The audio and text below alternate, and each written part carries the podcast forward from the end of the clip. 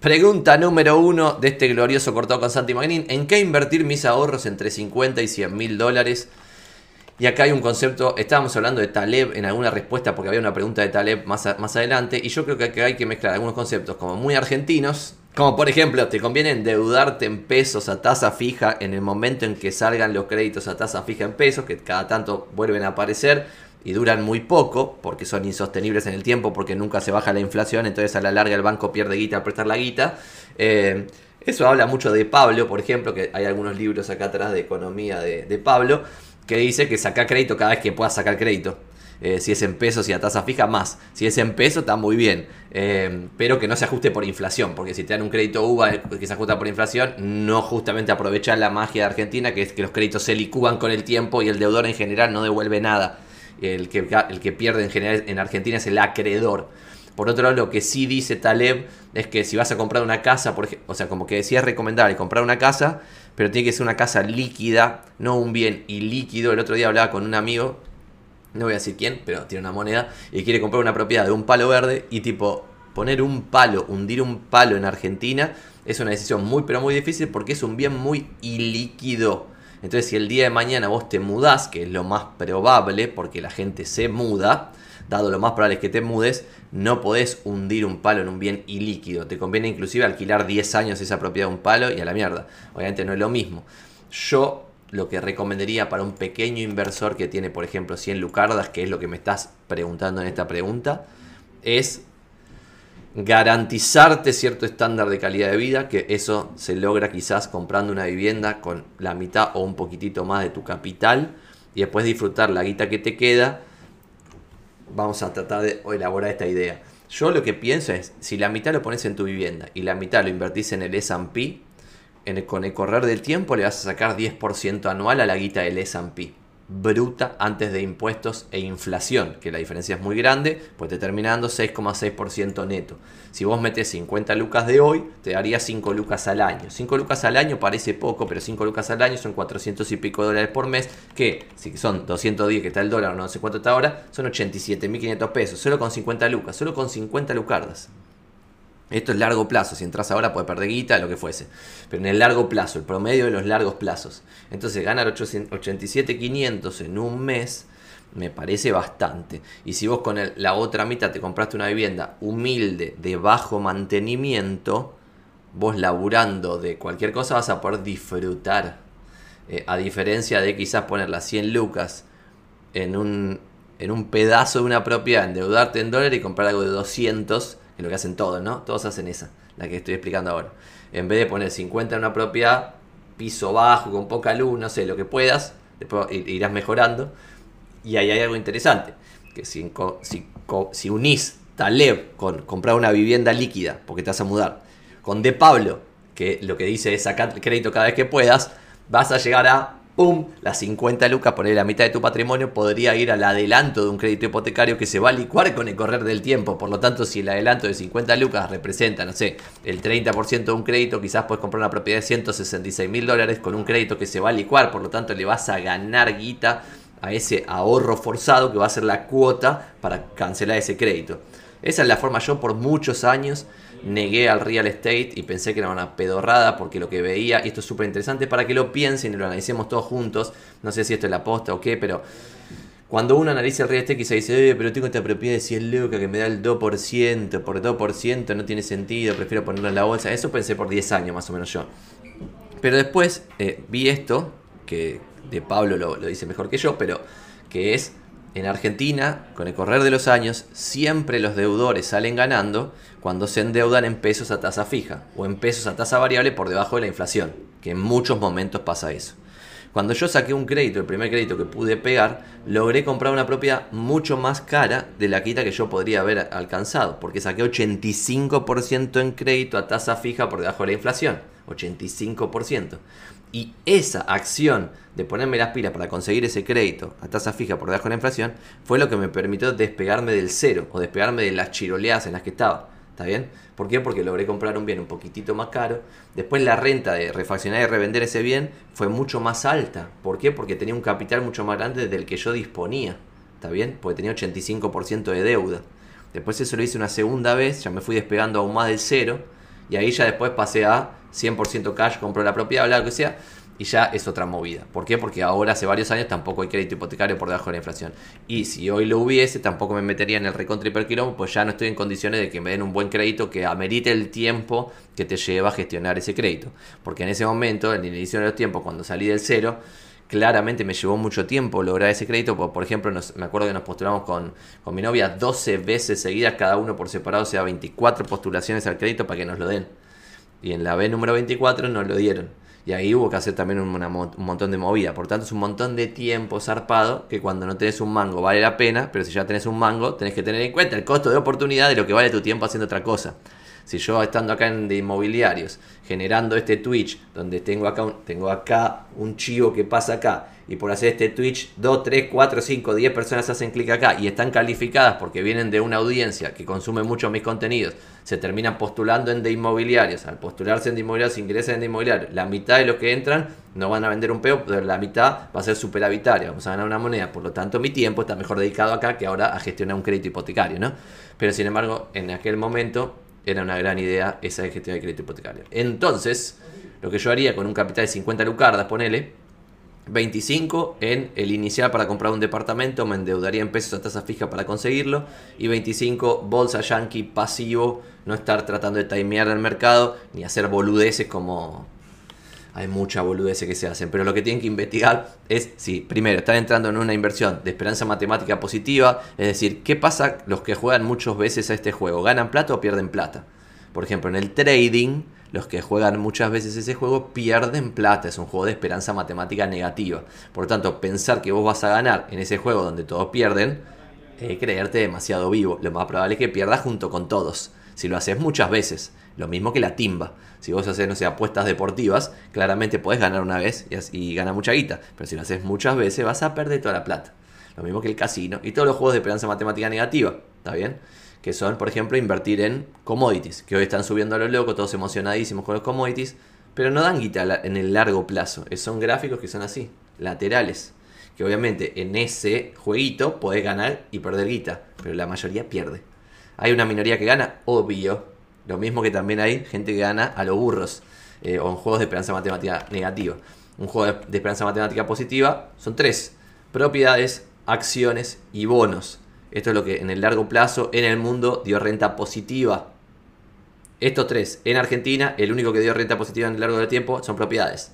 Bonos, Argentina entra en default todo el tiempo. Acciones, Argentina se revientan todas las empresas todo el tiempo. Y si ves los gráficos son laterales, no son para arriba como el SP en Estados Unidos. Por lo tanto, no sé si terminé de elaborar mi idea, de que invertiría los ahorros en garantizarme una vida más o menos coherente al comprar una vivienda apalancada en crédito gratuito que Argentina te da y otros países esto no se sucede, excepto que ahora, por ejemplo, en muchos países civilizados hay créditos a tasa recontra baja con inflación del 7 y pico anual en dólares. Pero eso está pasando ahora. No es que mañana, el, el año que viene va a haber 15, después 20, 20, 20, 20. Acá tenés inflación 50, 50, 55, 50, 55. Y cuando haces interés compuesto de esto es una locura, locura el crédito que yo saqué, si hoy lo hubiera seguido teniendo, que tampoco hubiera tenido sentido, por eso también hay que ser más o menos vivo, porque hay que ver cuánto vale tu tiempo. Cuanto más vale tu tiempo, ya menos sentido tiene que tengas el crédito para seguir ganándole guita. ¿Cuánto le estás ganando eso? Chirola. Es mucho mejor que vayas al banco, cancele la totalidad y te saque encima el tema y no tengas que estar perdiendo el tiempo en ganar 10 pesos que se va licuando cada mes el crédito. No sé si me hice entender o fue demasiado delirante. Eh, me gustan las preguntas que están surgiendo en vivo. Ahora las vamos a ver, ¿eh? Pero esto ya, ya se fue entonces. Listo. Pregunta liquidada. Segunda pregunta. ¿Qué departamento irá a buscar de lo mejor a lo peor?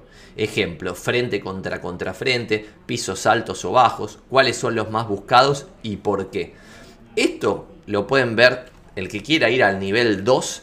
Le recomiendo leer los libros de tasación de la editorial esta se llama Bienes Raíces Ediciones, creo que se llama Bienes Raíces Ediciones, vamos a, a buscarlo, Bienes Raíces Ediciones, sí, hay dos tipos de libros, unos de Mario Gómez y otros, vamos a ver si comparto pantalla, les muestro muy brevemente esto. Esta editorial, Bienes Raíces Ediciones, no me pagan por tirar el chivo. Hay algunos libros de Mario Gómez y otro de los fundadores de Reporte Inmobiliario. Por ejemplo, este Manual del Corredor Profesional Inmobiliario Mario Gómez, buenísimo. Y además de estos, de algunos de tasaciones de los fundadores de reporte inmobiliario, que también están buenos, y explican un poco cómo se ponderan las variables de un departamento en una tasación. Y eso es lo que importa, porque la joda acá es que vos tenés que ver, lo que se pondera abajo es que el mercado, es decir, la abrumadora mayoría de la gente, no le gusta, por ejemplo, una planta baja. Y para eso te voy a mostrar una cosa que nosotros tenemos en herramientas, a ver si te puedo mostrar una pequeña parte del módulo nuestro del curso de, inducción, donde compartimos un poquito cómo se ponderan las cosas en base a estos libros que acabo de decir. Y ahí vas a ver lo que el pueblo en general valora y lo que no, para ver vos qué salís a buscar. Pero ahí hay un twist. Yo, por ejemplo, la primera propiedad que compramos con mi novia, esto de 24 veces nos postulamos, eh, era una planta baja lateral, por lo tanto es el bien menos demandado. ¿Por qué compramos eso? Porque era el bien en el cual teníamos más poder de negociación en un mercado que tenía movimiento, no un mercado como el actual donde no hay movimiento para nada. Y el contrario de eso absoluto es que hoy en este mercado donde el mes pasado hubo 1.300 ventas, a pesar de eso, hay muchas propiedades que tienen mucha demanda por lo tanto, es muy difícil que le saques un, valor barato. No sé si me va a entender. Te voy a mostrar esto. Acá nosotros eh, recomendamos hacer la tasación simplificando los métodos de los libros que te acabo de decir con un método que le llamamos la tabla del 3. La tabla del 3, ¿por qué? Porque son tres variables referidas a algo, ahora lo vamos a ver, 6 a otro, 9 y 12. 3, 6, 9 y 12. Como ven tenemos estas reglas memotécnicas para todo porque lo que creemos es que el inmobiliario debe tener en la cabeza la forma de elaborar de memoria. No puede tener que ir a un manual a leer el libro de Mario Gómez de 800 páginas para ver cómo se, cómo se pondera la ubicación del departamento. Entonces esta es una buena simplificación. Al tener 3, 6, 9, 12 vos quizás no te acordás las 12 de memoria, pero al saber que son 12 las vas a ir recordando y las vas a ir reformulando y ya tenés todo en la cabeza, ¿está bien? Entonces, tres variables de, esa, de este 3 de 9 12 referidas a la ubicación, 6 al edificio, 9 a lo que no se puede cambiar de la unidad funcional, por eso dice características inmutables de la unidad funcional y 12 variables referidas al estado de mantenimiento de la unidad. En estas finales 9 y 12 es lo que más o menos te voy a responder la pregunta que vos me hiciste. Las tres de la ubicación son vecinos especiales, iluminación artificial de la cuadra y arbolado. Los vecinos especiales pueden ser una estación de bomberos al lado, un cementerio al lado, la autopista enfrente, un boliche al lado, un albergue transitorio enfrente, trenes, funerarias, hospitales, zonas rojas, terminales de transporte. Y después, por otro lado, en el lado positivo de los vecinos especiales serían parques, plazas, clubes, etc. Esto lo, vimos hace poco. Hay departamentos en Belgrano que tienen salida al BAC, al Belgrano Athletic, pero salida propia, con una puertita en tu propio edificio que salís al club. Bueno, eso no es solo vista al club, sino es vista y acceso al club única. Y esos son los departamentos que hoy tienen una demanda particularmente fuerte a pesar de que el mercado está destruido. Entonces ese producto resiste mucho más. Y lo contrario también es cierto. Hasta en el buen mercado, el producto que por todas estas variables que vamos a mencionar es nefasto, va a tener, el comprador va a tener mucho poder de negociación. ¿Está bien? Después, las seis variables referidas al edificio son edad, calidad constructiva, categoría, espacios comunes, servicios centrales y el estado de los exteriores, que son paredes medianeras, puertas, ventanas, humedades, etcétera. Esto hasta acá, vamos más o menos entendiéndolo, lo consideramos todo junto. Después, algo interesante, las nueve variables de lo que no se puede cambiar es el tamaño cubierto, el tamaño semi descubierto, que esto lo vimos en otro video, pero no lo vamos a detallar ahora. Después acá sí, vamos a ir a esto. Valor de expensas. Claramente un departamento que tiene expensas más caras frente a un departamento exactamente igual de expensas más baratas, con los mismos servicios me refiero, claramente el que tiene expensas más caras va a valer menos de precio. Y ahí no quiere decir que vos tengas que ir a buscar el que tenga expensas baratas. De vuelta, el tercer departamento que nosotros compramos era un departamento con expensas muy caras ¿Por qué? Porque lo que calculamos es que la diferencia de precio, o sea, estaba muy castigado por precio. El precio era mucho más bajo y las expensas no eran tanto más caras que otro que tenía expensas caras, ¿está bien? Entonces, que lo mejor sea que sean expensas baratas a igualdad de servicios y de prestaciones y de estado de mantenimiento, no quiere decir que la mejor opción sea comprar el más barato. Pero sí lo que te digo es que el que tiene expensas más baratas va a ser más caro y el que tiene expensas caras va a ser más barato. Lo mismo valor de AISA y ABL, en general esto no influye, pero hay veces que en el ABL, la Ciudad Autónoma de Buenos Aires, el valor inmobiliario de referencia está muy alto en relación a la propiedad. Esto nos pasaba, por ejemplo, en subsuelos. En el microcentro hay muchos. Eh, sótanos, subsuelos, bla, unidades funcionales que tienen mil metros en un sótano. Eso el gobierno de la ciudad se los toma como un metro cubierto normal. Entonces les cobra una ABL de 10, 15 lucas a una porquería inservible que no se le puede alquilar a nadie porque encima está entre todas las peatonales, no sirve como depósito, como nada. Y te aumenta la ABL de la oficina que está arriba. Totalmente innecesario, baja el precio. De vuelta, obviamente está mejor comprar el que tiene ABL muy barato, precio más caro, ABL muy caro, precio más barato. Altura en el edificio, acá empezamos a responder. La planta baja del primer piso resta 10% con respecto al cuarto o quinto piso, que es el estándar para un barrio más o menos normal. Si estás acá, por ejemplo, en esta zona de Recoleta, donde todos los edificios tienen 12 o 14 pisos, claramente el cuarto o quinto quizás se eleva al séptimo octavo. Yo estoy en un piso 8 ahora y tengo una vista como si fuese un cuarto piso de un barrio más o menos normal. Y después, acá ponele, ves que dice 1,15 para pisos superiores al noveno, siempre y cuando no sean el último.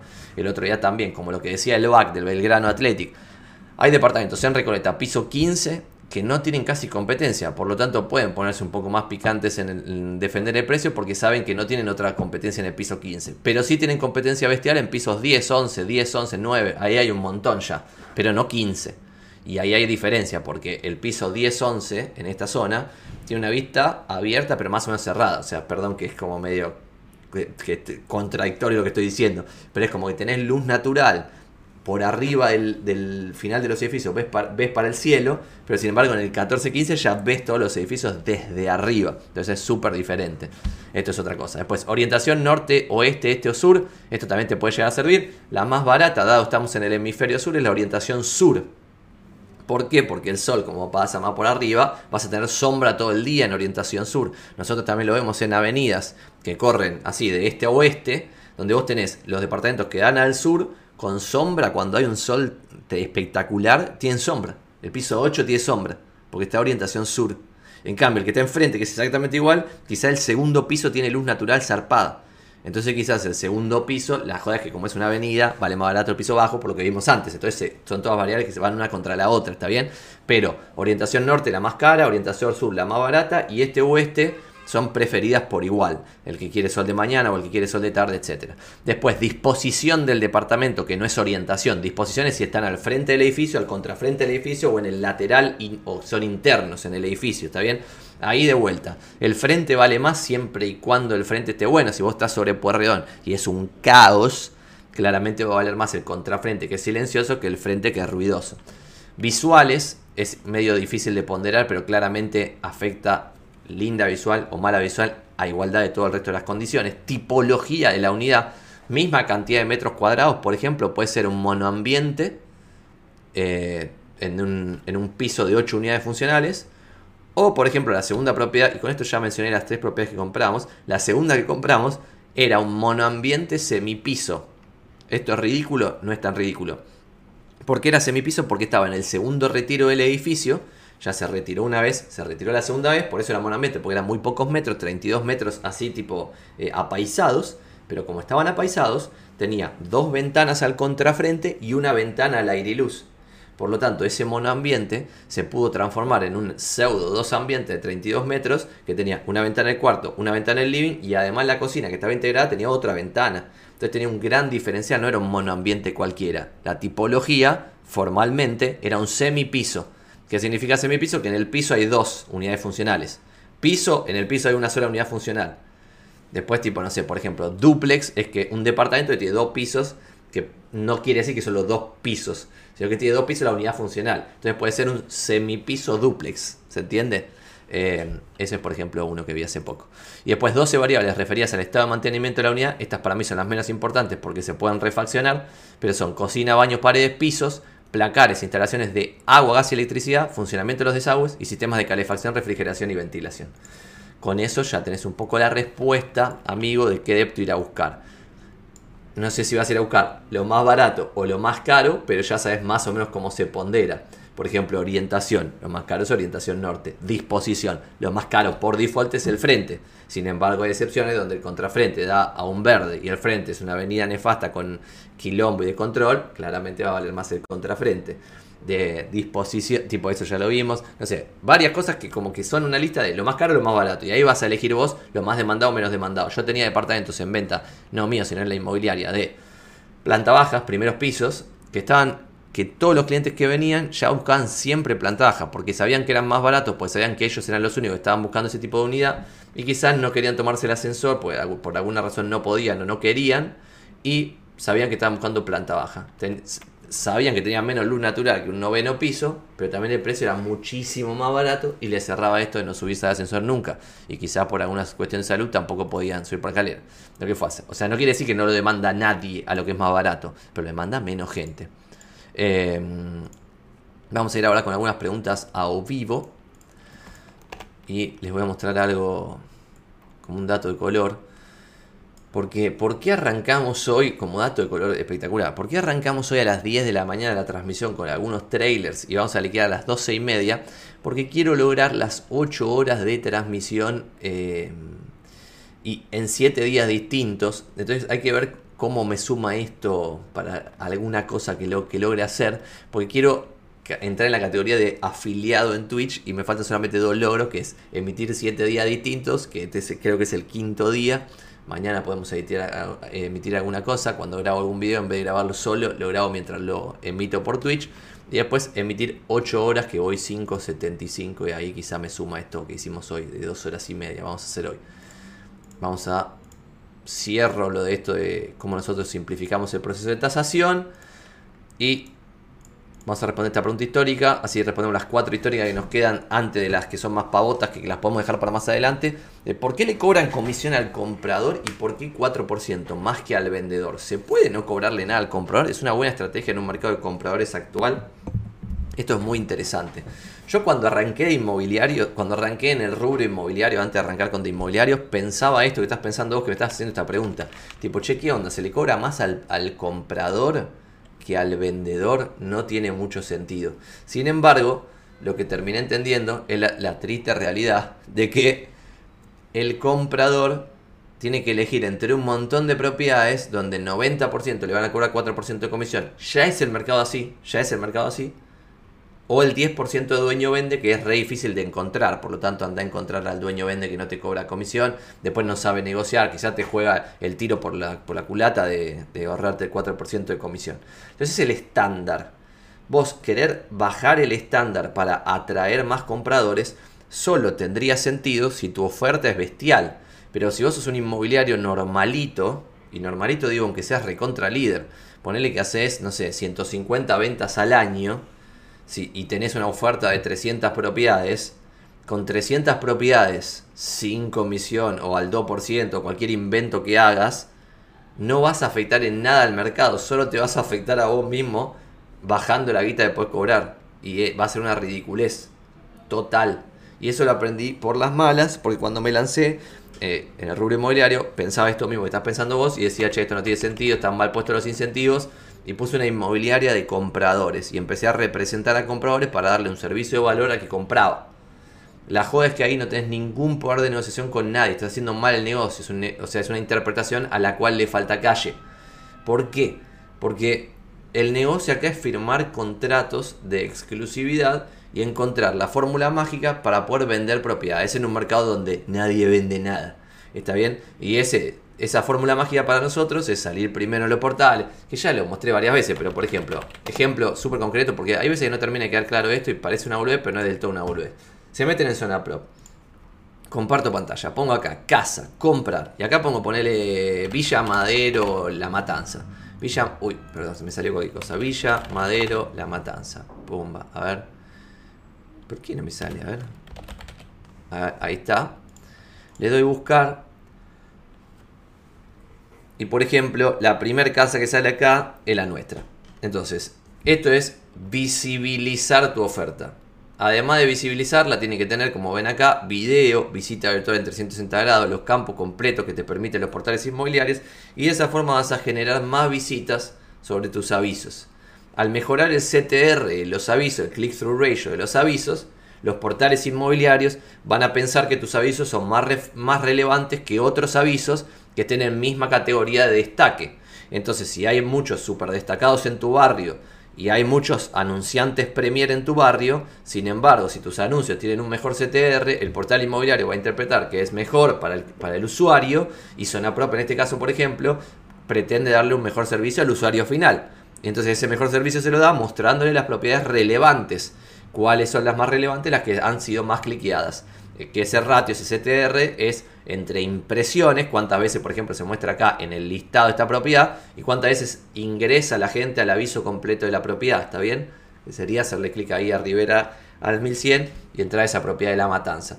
Bueno, este tipo de cosas es la fórmula mágica, que no es del todo secreta porque la comparto abiertamente todo el tiempo, pero sin embargo hay que ver quién va a poner acá, eh, no sé, 50 lucas en vender esta, casa en Villa Madero en La Matanza. Vamos a ver, 50 lucas para arrancar y después 10 lucas por mes en los avisos y bla, bla, bla, no sé qué, bla, bla, tiempo, dedicación, magia, bla, eh, complicado. Entonces ahí la mayoría no lo quiere hacer, entonces es fácil destacarse. Con la fórmula mágica después vas a los propietarios vendedores, ya no vas más a los clientes, al cliente, al cliente comprador, con esto le harías un valor zarpado. Eh, ya yo ahora estoy viendo alguna que otra cosa, tipo publicadas, random, que no son nuestras. 85% de los avisos no tiene plan. 85. Es, de locos. Ah, hicimos un video, por ejemplo, hace poco, pero es como lo básico, básico, básico para operar acá y la abrumadora mayoría no lo hace, por lo tanto estás en el percentil 99 de calidad para un cliente comprador haciendo pocas cosas. Entonces, ¿por qué vas a bajar la comisión si haciendo algunas cositas ya vas a estar en el percentil 99 de la oferta? O sea, vas a ser de lo mejor, de lo mejor, de lo mejor, inclusive aunque hayas empezado ayer en el rubro y no sepas bien lo que estás haciendo. Estoy hablando posta, es una locura. Estoy buscando un video ahora en YouTube de, de uno que habíamos hecho en su momento que en el thumbnail yo había puesto los porcentajes que tenía cada una de las cosas, porque es, realmente interesante esto. Uh, se me fue, a ver si lo encuentro acá. Lo había encontrado y se me fue, pero vamos a verlo acá. Creo que está por acá. Le voy a compartir pantalla si ven lo que, lo que voy mostrando. Pum, pum, pum. Acá está. ¿Ven este thumbnail que dice cómo diferenciar a tu inmobiliaria de la competencia? Amoblamiento virtual tiene menos del 1% de la oferta. Visita virtual en 360 grados, 5% de la oferta. El 95% no tiene visita virtual. 15% tiene video. El 85% no tiene video. Destaque Premier a máximo nivel para salir entre, entre los primeros, no primero el 12% de Capital Federal. En algunos otros lugares mucho menos. Plano, el 13%, perdón, me equivoqué. 87% de las propiedades publicadas no tienen plan fotos profesionales por un fotógrafo, 15% tiene, 85% no tiene. Y el 80% de los publicados no trabaja en red, por lo tanto no comparte con otros colegas y no se apalanca en la fuerza bruta de ser muchos inmobiliarios todos juntos laburando, tirando para el mismo lado. Entonces, ¿por qué vas a bajar la comisión al comprador si haciendo estas cosas que están acá y después poniéndole proceso a la muestra, poniéndole proceso a cómo se toma una reserva, poniéndole proceso a la negociación, poniéndole proceso al cierre, vas a hacer, pero no estoy exagerando, vas a hacer percentil 90 del percentil 99, haciendo estas cosas que estoy mencionando. Porque haciendo eso que está en ese thumbnail, que son seis cosas, si no me equivoco, amoblamiento virtual, visita virtual, video, destaque súper grosso, plano, foto de fotógrafo y laburo en red, perdón, son siete cosas, con estas 7 cosas, estás en el percentil 99 de la oferta. Si además de esto le agregás procesos al, al laburo, vas a estar entre los mejores del percentil 99. Entonces, ¿por qué te dije toda esta intro? Porque para mí el desafío no es estar pensando cómo bajar las comisiones. El desafío para el rubro inmobiliario es elevar la vara. Es decir, podemos hasta cobrar más caro, pero por un mejor servicio. Yo lo veo en carne propia yo mismo y banquenme en el chat a ver si alguien piensa lo mismo. Yo cuando tengo que pagar mil dólares por un servicio catastrófico donde el que me presta el servicio yo siento que no hizo nada, cuando pago los mil dólares me siento estafado. Sin embargo, cuando por otro lado veo a alguien que me cobra 10 mil dólares, no mil, pero me da un servicio zarpado a todo nivel, los pago con alegría. Y eso es de locos. ¿Por qué?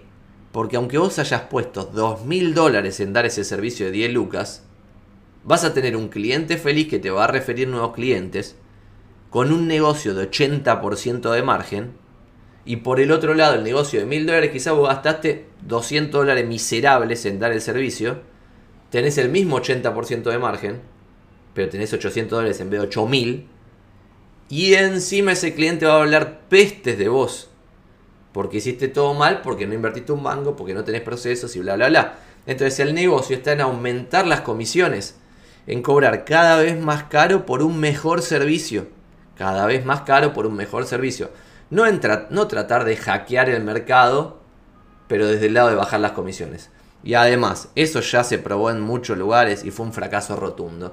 Hay una empresa muy conocida en Inglaterra, que es el único lugar donde funcionó, que se llama Purple Bricks. Y Purple Bricks lo que hizo fue cobrar un fee fijo al vendedor y cobrar chirola a toda la... O sea, bajó el nivel de comisiones súper bajo en Inglaterra. En Inglaterra fue un éxito porque bajó el precio del servicio de los inmobiliarios. Sin embargo, ese mismo modelo que funcionó en Inglaterra lo exportaron a Estados Unidos, fracaso rotundo, se los comieron en un patio los competidores. Lo exportaron a Australia, se los comieron en un patio.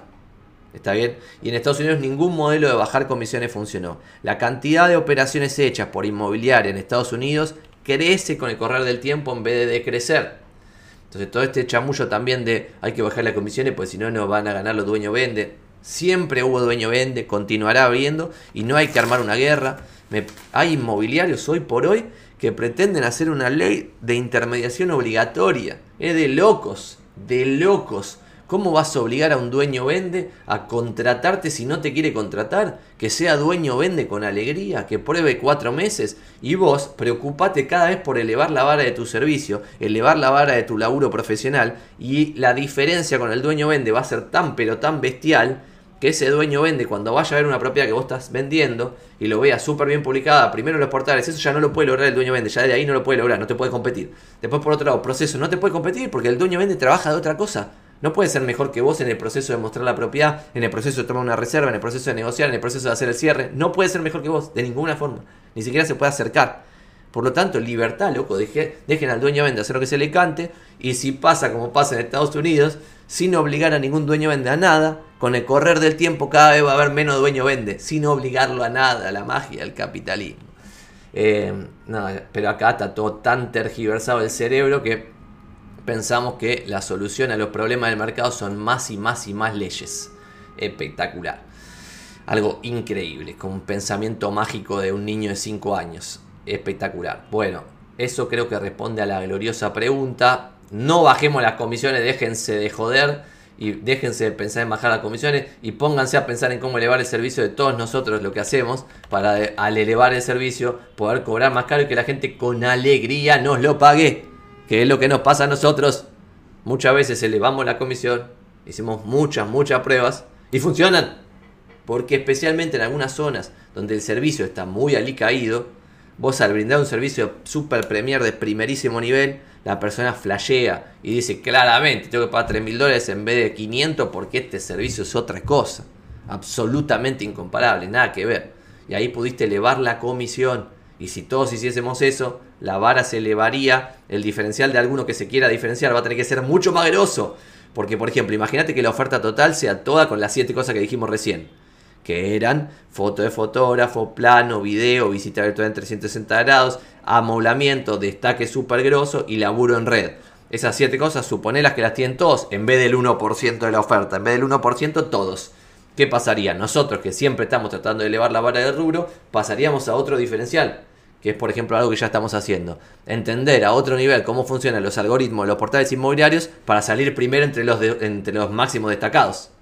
Y entonces ahí sería algo aún más difícil de copiar por el dueño vende eh, panchín eh, clásico. Eh, así que creo que va por ese lado, no por bajar comisiones. Gracias por la pregunta. No sé si nos fuimos al demonio. sorprendentemente ahora hay spam en el chat acá. Me vuelvo loco. esto es increíble. O sea, un pequeño canal ya tiene, ya tiene chivos de spam. Es de, locos. JB Marche dice: El SP tuvo el segundo peor inicio del año de la historia. ¿Pensás que puede ser buen momento para entrar o no? Porque el price over earnings sigue alto y por la suba de tasas que van a sucederse. Hacer futurología o tratar de prever cuando algo está barato. O sea, ver si algo está barato o está caro se puede ver. Pero tratar de hacer futurología de lo que va a pasar es imposible. Y dado eso, te voy a responder sin ser asesor financiero. Como dicen ahora todos mis videos de YouTube, eh, dejo súper claro que esto no es un consejo de inversión. Y ustedes hagan lo que quieran, sean adultos responsables y vean qué cada uno quieren hacer. Voy a mostrar dos gráficos que los estoy buscando en este momento, que es el Price over Earnings histórico y por otro lado el Buffett Indicator que compara con el PBI, el GDP. Y les voy a mostrar los dos gráficos que me los estoy agarrando ahora para mostrárselos. Denme un segundo. Ver, a ver, a ver. Les muestro primero uno y después el otro, así no la... Ahí está. Perfecto. Vamos a compartir pantalla. Este, por ejemplo, es el Buffett Indicator que compara con el GDP, con el PBI eh, estadounidense. Y ven que acá dice 197% ratio of market value to GDP, 52% higher than long-term trend line. O sea, el historical trend line es este, pimba, que como ven ya va para arriba en general. En el 99 fue el máximo delirio y ahí se reventó como 50% la bolsa. Después, 2008, como ven, no estaba tan delirado, o sea, podría haber subido mucho más, no, no estaba tan delirado y sin embargo se reventó ahí también en 2009 y ahora está delirado nuevamente. Esto es un indicador. El otro es esto, el Price over Earnings Ratio desde el año 50 hasta la actualidad. ¿Qué es esto para que no entiende lo que estamos hablando?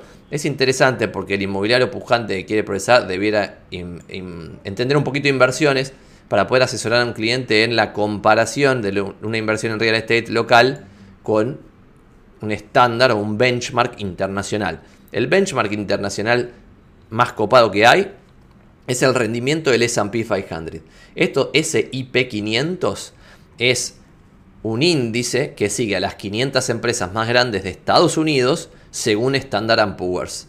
¿Está bien? Y este índice es el que rindió 10% anual en periodos largos de tiempo, 6,6% neto después de impuestos e inflación. Anual, anual. O sea que en 100 lucardas era 100 lucardas por 0,66 6.600 dólares al año, con 100 lucardas puedes pretender ganar, si sos una persona racional, 550 dólares por mes, con 100 lucardas. Es en el largo plazo. De las dos cosas que gana Guita el S&P, porque son 500 son empresas. Esto no es una timba, son empresas verdaderas. Estás comprando acciones de Coca-Cola, de Apple, de empresas que fabrican cosas y ganan guita. Y dos, de dos formas, el inversor que compra esas acciones, que son pedacitos de empresa, gana guita. Dividendos y revalorización de la empresa. Algunas empresas no pagan dividendos. ¿Por qué? Porque reinvierten la guita en la empresa, compran otras empresas para crecer o compran acciones de la propia empresa, por lo tanto cada acción que vos tenías antes va agrandándose en el porcentaje que representa de la empresa. ¿Está bien? eso es el S&P 500. Es el benchmark contra el cual deberíamos comprar una inversión en, un real estate, en real estate en Argentina. Que esa inversión en real estate en Argentina tiene dos patas también de ganar guita, los alquileres y la revalorización. Hoy los alquileres en Buenos Aires son 2 y pico por ciento, 2,5 pasa un promedio. Pero tenés la pata de revalorización. Si los precios vuelven al valor del 2007 en 10 años, todos los años van a subir un porcentaje muy significativo. Entonces, este porcentaje significativo más el 2,5 casi insignificante, te da una renta que se puede, se asemejar al 10% del S&P. Me parece a mí. Igual es futurología, no sabemos lo que va a pasar. Por otro lado, como dice el amigo que acaba de comentar en el chat, ven acá, ¿no? Año 99 estaba por arriba de True Standard Deviations con respecto a esto que es el, promedio histórico, Pimba, la línea negra, la línea amarillita, One Standard Deviation, la línea roja furiosa, True Standard Deviation, único momento que el Price over Earnings Ratio, Price over Earnings es el precio de las empresas, de estas 500, sobre la guita que ganan, earnings, las ganancias. Entonces, por ejemplo, acá estaba a 150%, no, 125% con respecto al cero, que es el, promedio desde el año 50 hasta ahora. Por lo tanto, estaba caro en el 99. Y cualquiera se podía ver este, este número, lo podían ver en el momento. Y decir, che, está re caro. Pero la gente acá compraba igual porque pensaba que esto iba para más delirante. Porque ya, justo hoy hablaba de esto con, unos clientes. Y les mostraba este libro que es This Time is Different. Y hay un concepto muy clásico en inversiones que siempre la gente piensa que esta vez es diferente. Porque, por ejemplo, y esto pasa desde el 1800, ¿eh? por ejemplo, se inventa el ferrocarril y ahí los inversores dicen, no, pero ahora ya está, cambió la lógica del mercado, como se invirtió en ferrocarril, ahora cambió todo, todo es diferente, ya está, cambió. Después, no sé, se invierte en las telecomunicaciones, la telefonía, todos con teléfono, bla, cambió el mundo, ya está, las inversiones funcionan de otra forma, el mundo es diferente.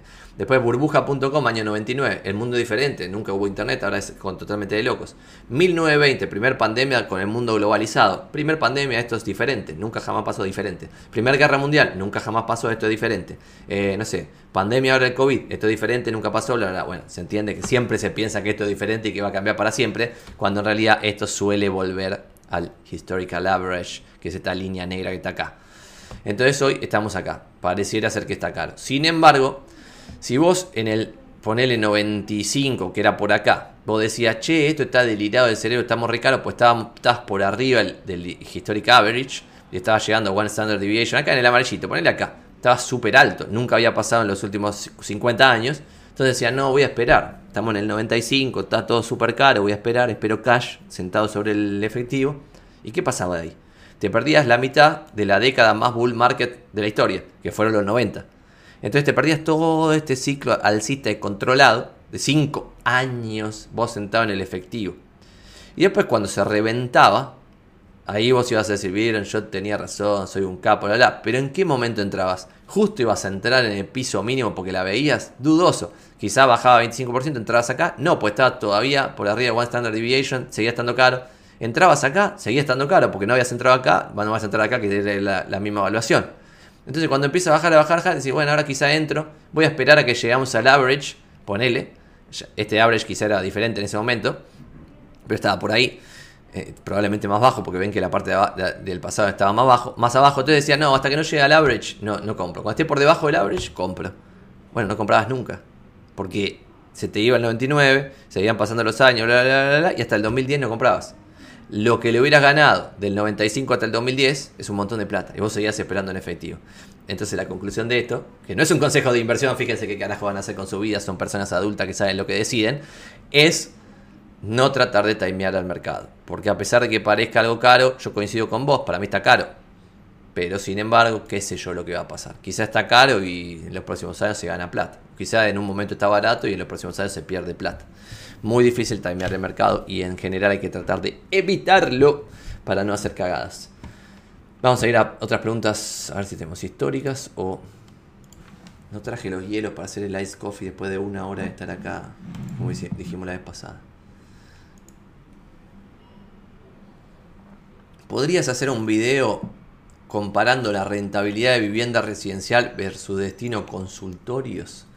Bueno, justo ayer hablaba con un cliente de esto y no sé si era para un video tan largo, sino para algo bastante básico que es la renta residencial en promedio da 2,5% de alquiler anual bruto antes de impuestos e inflación. Por lo tanto, el alquiler solito es negativo, tiene renta negativa, ¿está bien? 2,5%. Es fácil, ahí no hay que analizar nada. De 2,5 promedio. Obviamente puedes conseguir una propiedad que dé un, un puchito más, puedes conseguir propiedades que den un puchito menos. Cuanto menos líquido es el bien, debiera sacarle más guita de renta, entre otras variables. 2,5 es el comparable de, vivienda. Vamos a hacer un ejemplo. 100 mil dólares te compras un departamento de tres ambientes en Recoleta, medio pelardi, en piso bajo, como vivienda, lo vas a alquilar a 2.500 dólares por, por año, que por 210 son 525 mil eh, pesos, que son 43 mil y pico de pesos más expensive, bla, la gilada, como es piso bajo, le vas a sacar esta chiroleada. Bueno, por otro lado, si es un tres ambientes, vas a tener tres consultorios ahí en ese lugar. Y a 20 días hábiles por tres consultorios son 60 slots de días. Depende qué hagas con esto, pero por ejemplo, no sé, podrías alquilar a psicólogos, psiquiatras, dentistas. Si es dentista vas a tener que poner una moneda más en inversión inicial, así que no lo comparemos con eso de 100 lucas. Pero poner psicólogos, psiquiatras, cosas así, vas a tener 60 días, pues son 3 consultorios por 20, pero que quizás lo alquilás como son sesiones semanales a 5 personas que le alquilás ponerle el lunes. A gente que está empezando, ¿no? O un psicólogo del interior que viene un solo día a atender a Buenos Aires, ponele. Le alquilás los lunes al doctor Pérez que es del interior y viene los lunes. Alquilarlo todos los lunes y tiene disponibilidad las horas que quiera. Puede entrar a la hora que quiere e irse a la hora que se le cante. ¿Está bien? 10 horas puede usar lo que él quiera. ¿Está bien? Y tiene los lunes con cierto servicio básico, la, la, la manicoche, no sé qué. ¿Cuánto se puede cobrar eso? Eso es lo interesante. Yo lo que pensaba es, si vos cobrás, no sé, una sesión de psicólogo, 1500 pesos y tenés 6 sesiones en un día, son 9000 pesos. Razonable podría ser cobrar el 30% de eso, 2.700 pesos por día, por 4 días, 10, o sea, por 4 días al mes, ¿no? O sea, por 4 lunes en el mes, 10.800 pesos el, el mes. Súper razonable, si esto está recontracheto, hasta parece barato. Y estoy considerando solo 6 pacientes en ese lunes, que podrían ser más, podrían ser 8, lo que fuese. Entonces, 10 lucas, y lo que habíamos dicho, es que vas a tener 15 de estos, porque son tres salas en cinco días. Si la llenases, que es lo más difícil, son 162 lucas al mes menos los gastos. Y vas a tener un poquito más de gastos que en el otro alquiler tradicional que firmas un contrato y se va, porque acá alguien va a tener que gestionar algo, en algún momento se le pierde la llave a alguien, no sé, vas a tener que poner una cafetera para que tomen un cafecito, algo, no sé, eh, limpiarlo, limpieza, bla, varios quilombos que vas a tener que hacer, o sea que de las 162 lucas, quizás se te van 60 lucas en gato, quizás demasiado, 30 lucas en, en mantener el circo, suponiendo que lo alquilas al 100%, serían 600 y pico de dólares por mes. Eh, parecido a un Airbnb, al mismo departamento alquilarlo por Airbnb, bastante parecido, con una demanda de laburo que quizás es más baja en consultorios que Airbnb. Y necesitaría solamente 15 clientes felices en el tres ambientes. 15 clientes felices y nada más. Y le sacaría 7.500 y pico de dólares al año. Sobre la propiedad de 100.000 dólares, lo que estarías haciendo es multiplicar por 3 la renta, del 2,5 al 7,5. ¿Está bien? Perdón, triplicaría, no sé si dije duplicar, triplicarías la renta del 2,5 al 7,5. Pero por ponerle más laburo y asumir más riesgo, porque acá estoy estimando que metiste 15 clientes y los conseguiste a los 15.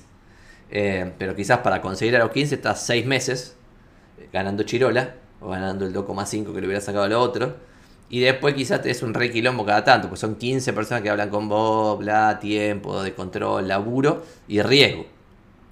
Porque entra y sale más gente, más más, más problemas puede haber. Entonces quizás se rompe algo, hay que reponer, cosas que quizás no pasaban en el otro.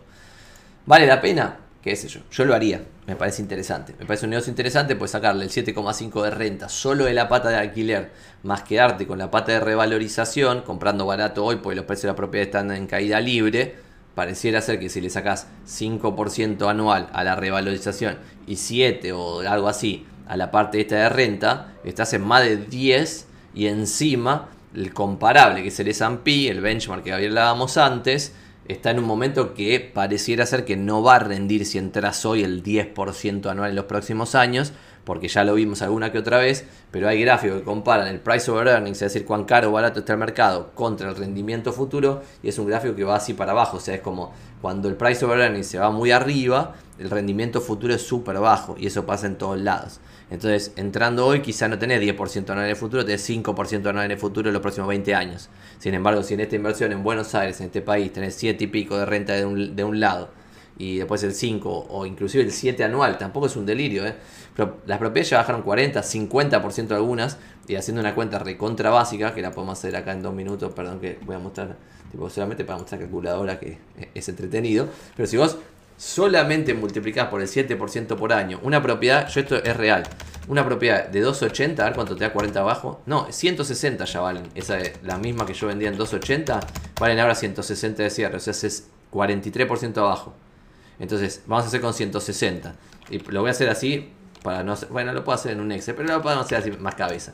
160.000 por 1.07 en un año tenés 171 Dos años, tres años, cuatro años, cinco años. Perdón, le puse el 4 acá. Pero en vez del 7. Pero digo, estás en 200 y algo. O sea que el 7 anual recién como en 10 años te vas al 280 que era lo que tenía en el 2017. Y ahora 2022 valen 160. Y 7 anual es una guasada, ¿eh? Es mucha plata. 7 anual. ¿Está bien? Entonces, cuando me dice los precios de la propiedad ya no tienen recate, no sé qué, bueno, todo depende. O sea, qué sé yo. No sé qué les parece a ustedes. Vamos a ver ahora alguna pregunta más. Voy a poner acá Bloomberg de fondo, se me fue. Vamos, el S&P hoy sube 1.60 y algo, ¿eh? Impresionante.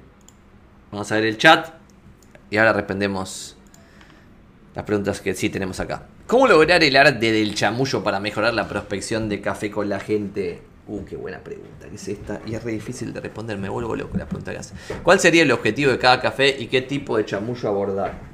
Bueno, esto es interesante, porque quizás no termina de quedar claro. El amigo Fabio hace esta pregunta. Nuestro método de prospección del 40551 no es, no es para cada persona que contactás ser un goma total que le está pidiendo por favor propiedades, dando lástima y siendo insoportable y logrando que el que está del otro lado quiera eliminarte de su base de relaciones y no tomar café más con vos porque cada vez que se junta con vos le quiere vender algo. Y eso a mí me pasó con varios vende humo que me querían encajar a boludeces de inversiones y en realidad eran poncis de mierda que tipo eran para estafar gente. Y ahí ya aposta no me quiero juntar nunca más con esa persona porque me invitó a tomar un café y me habló de un ponzi chao nunca más entonces, dicho eso, el 40551 es para estar en contacto con la gente sin venderles nada. ¿Por qué? Porque en el 1 final del contacto masivo acá debieras dejar bien en claro que sos inmobiliario. Y el café presencial es para estar posicionado en la mente de la persona. Para contarle lo que hiciste la semana pasada, para charlar. Como si fuese que te juntás con cualquier compañero, amigo, lo que fuese. Y después, obviamente, puedes decir en algún momento que tu negocio, que ahora estás re contento porque empezaste a laburar de, otra forma diferente a como venías laburando, que ya no te pasa más negocio, ahora lo tienes que conseguir solo y que te encante, bla, pero sin pedirle nada, como contándole eso. Y ahí lográs posicionamiento. Existís en la mente de ese compañero del colegio que no existías antes. ¿También? Entonces no hay que usar un chamullo de tipo cómo expresarle a la persona que querés una propiedad.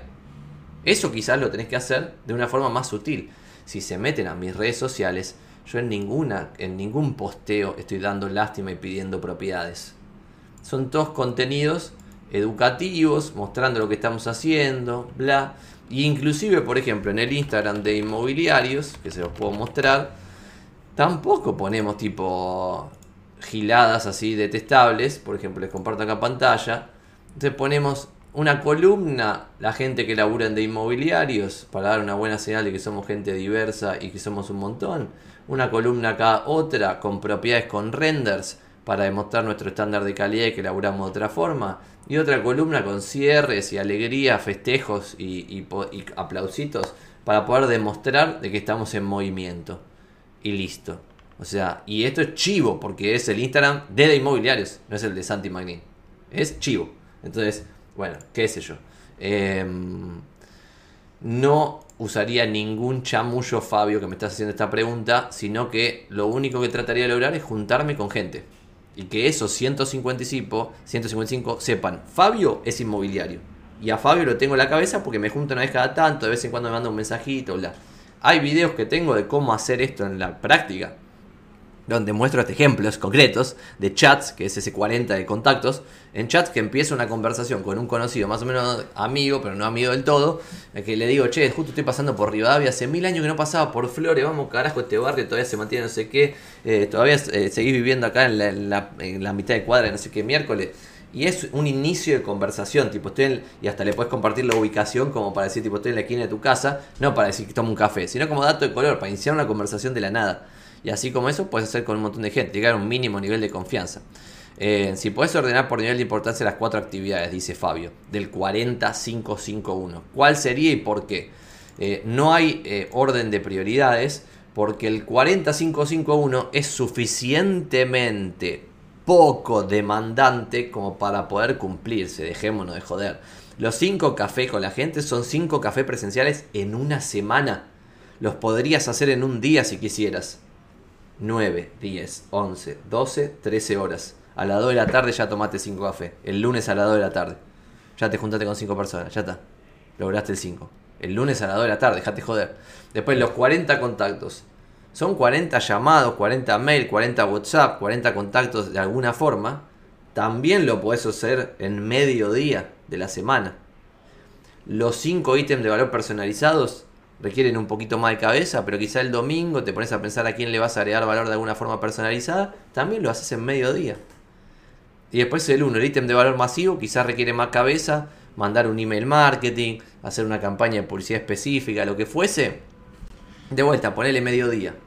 Mediodía, mediodía, mediodía, mediodía. Dos días a la semana, no es nada, porque esta es la actividad más importante que tenés que hacer. Y eso es lo que no termina de quedar claro en muchos inmobiliarios, que piensan que su laburo es mostrar propiedades. El laburo es generar negocios. Después la propiedad la puede mostrar otro, otra persona. Puedes contratar a alguien para mostrar la propiedad. ¿No querés tasar propiedades? puedes contratar un corredor inmobiliario matriculado para que tase las propiedades que te llegan a vos. Y tenés esto que acabo de decir, son dos días, en vez de dos días puedes hacer cinco días, puedes hacer seis si querés, de lunes a sábado. Si no tenés hijos y, no sé, no tenés, salir solamente una vez por semana con tu familia y tus amigos, el domingo a la mañana vas con tus amigos, a la mañana con tu familia, almorzás ahí los ravioles o el asado y a, la tarde salís con tus amigos. Bueno, tenés seis días. Puedes hacer tres veces esto. Puedes hacer 120, 15, 15, 3. y ahí rompes todo. Y después referir todo, referir, referir, referir, referir, referir, referir y cada vez dedicarte más a este laburo. Y después el nivel 2 de esto, el nivel 3, pues el nivel 1 es 4551, el nivel 2 es 120, 15, 15, 3. Y el nivel 3 sería dedicarte cada vez más al 1 final porque es masivo. Y entonces, si vos este mantenés el 40, 5, 5 y en vez de 1 le metés 500, como le meto yo que tipo, no sé, si te metes en, pones Santiago Magnini en YouTube, vas a ver que tengo como 1600 videos. Eh, no sé, hay una WhatsApp de Twitch, WhatsApp en TikTok, WhatsApp en todos los medios de comunicación masivos.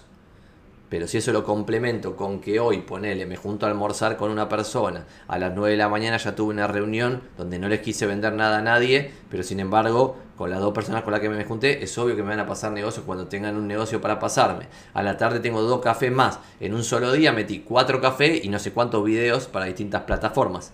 Entonces ya termino enfocándome y después el 5 de ítem de valor personalizado, yo ya no lo estoy haciendo, tristemente. Pero con focalizarme en el 40 inicial en el 5 de, en vez de hacer 5, 15 presenciales por semana. Y en vez de hacer uno, hacer una WhatsApp descontrolada, ahí tenés un negocio zarpado. La, generosidad del rubro inmobiliario.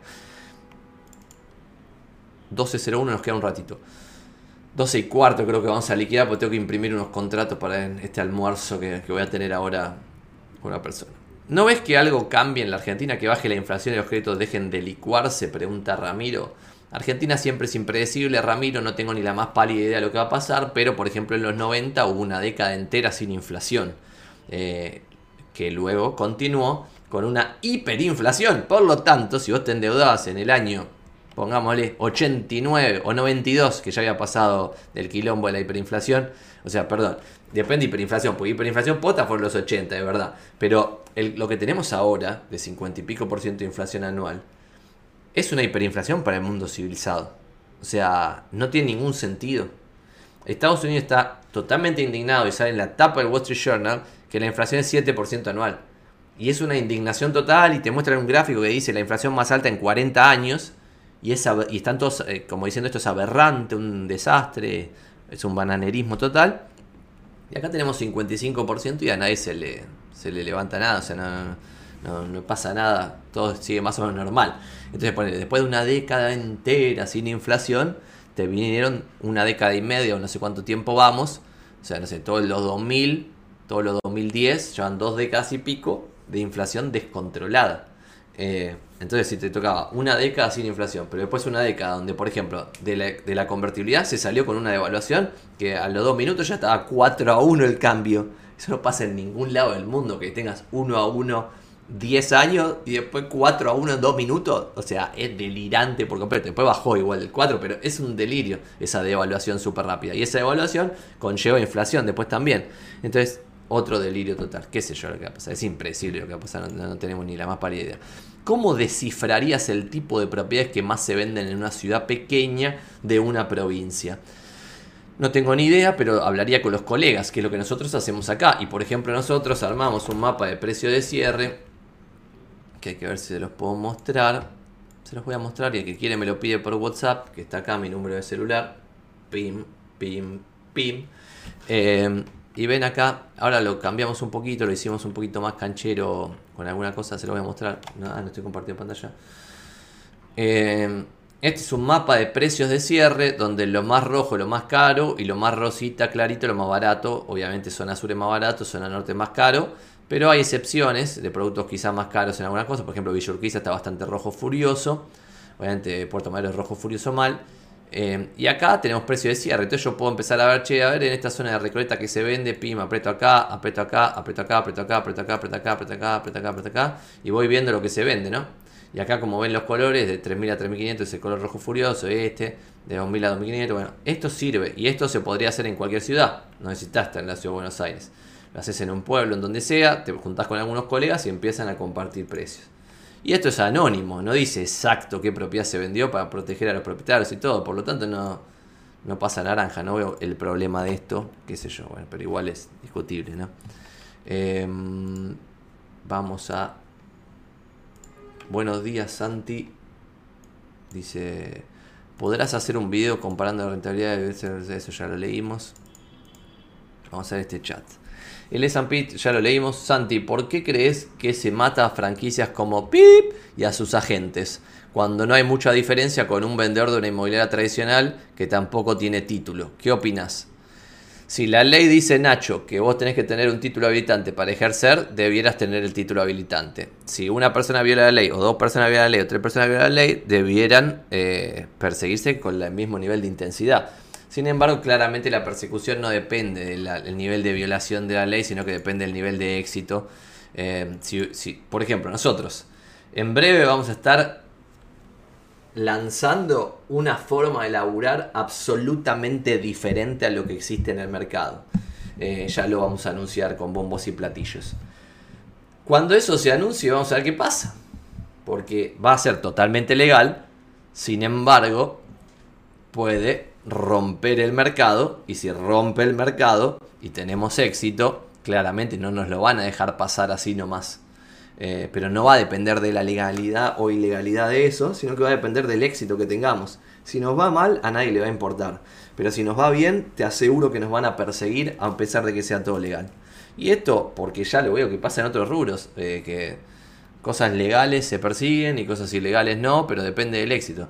Y además Argentina es un país que está como sindicalizado. No sé, hay rubros empresarios, hay rubros empresarios que funcionan como un sindicato y son empresarios.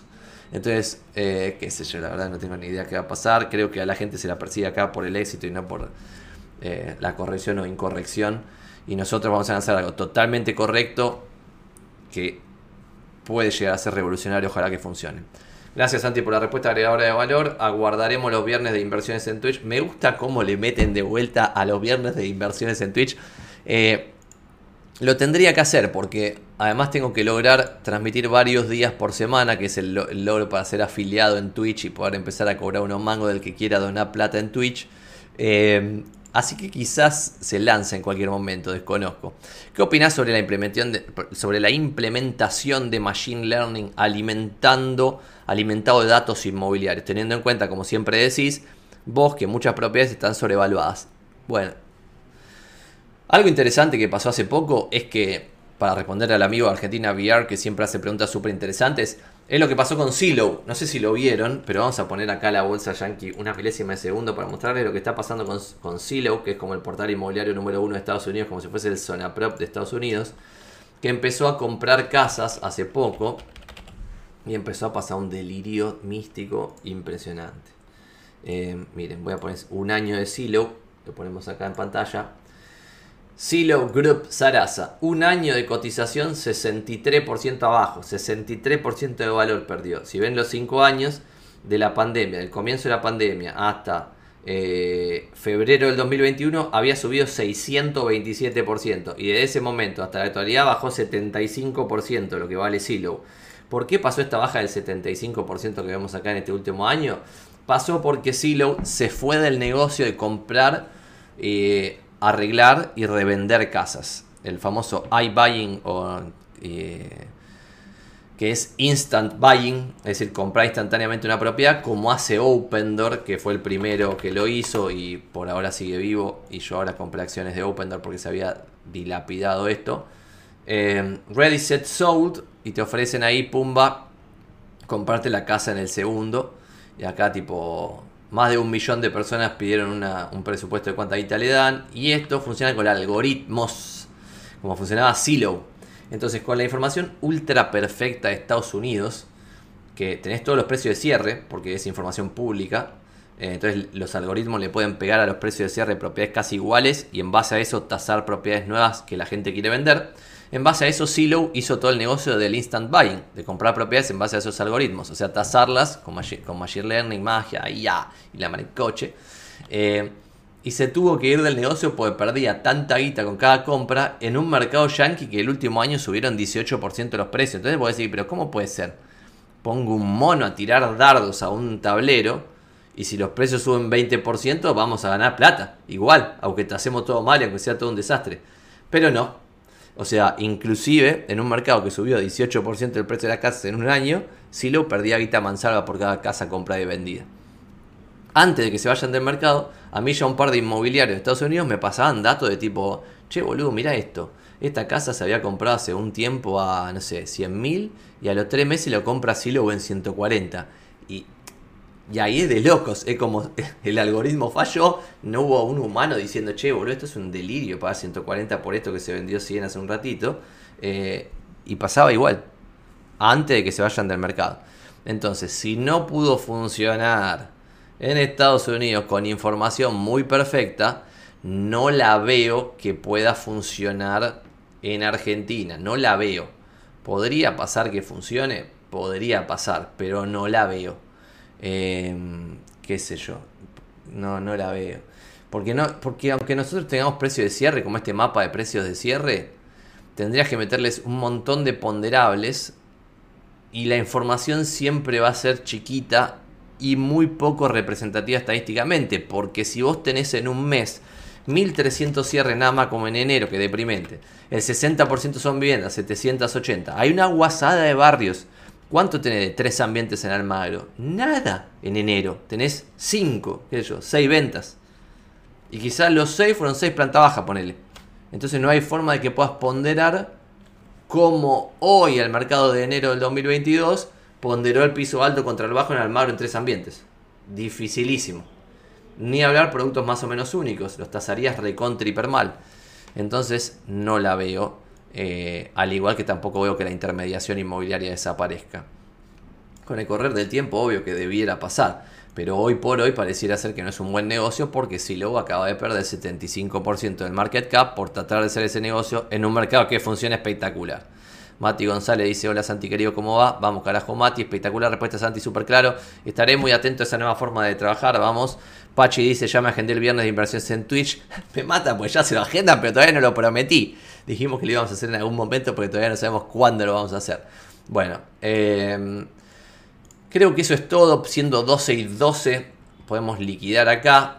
Voy a dejar de grabar. Y si esto lo están viendo en YouTube, like y suscribirse como decimos siempre.